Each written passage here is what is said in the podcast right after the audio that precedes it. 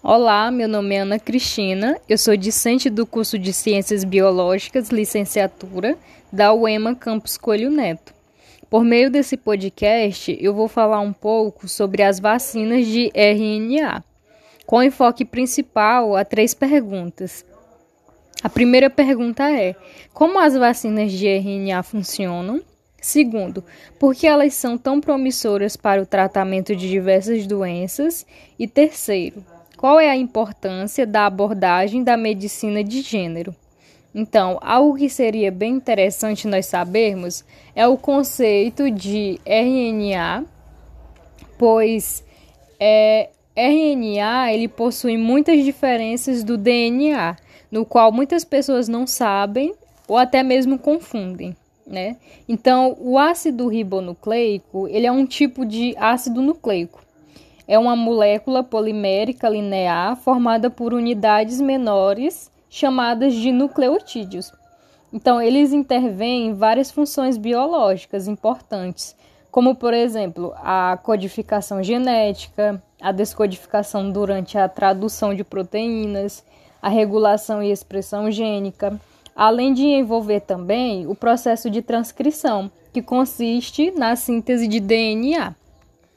Agora que a gente sabe um pouco, né, resumidamente sobre o conceito de RNA, agora nós podemos responder a primeira pergunta: como as vacinas de RNA funcionam?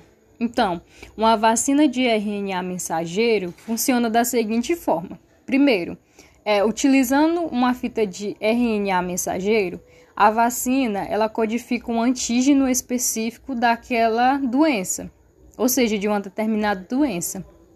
Depois, quando o RNA mensageiro é inserido no organismo, as células usam a informação genética para produzir esse antígeno.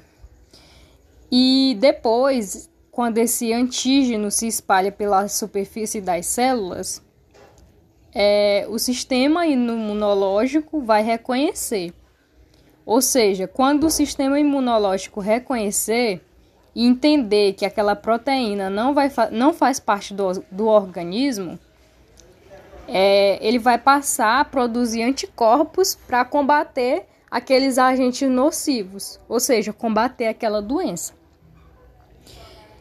Agora nós podemos responder a segunda pergunta. Por que, que as vacinas de RNA elas são tão promissoras no tratamento de diversas doenças? Por que, que elas são tão importantes?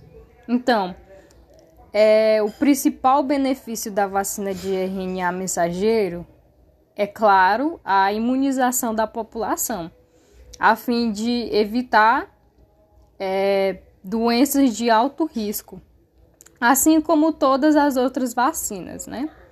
No entanto, esse novo modelo ele também se destaca por outros motivos, ou seja, por outros quatro motivos, que são eles: agilidade, flexibilidade, produção, eficácia e segurança.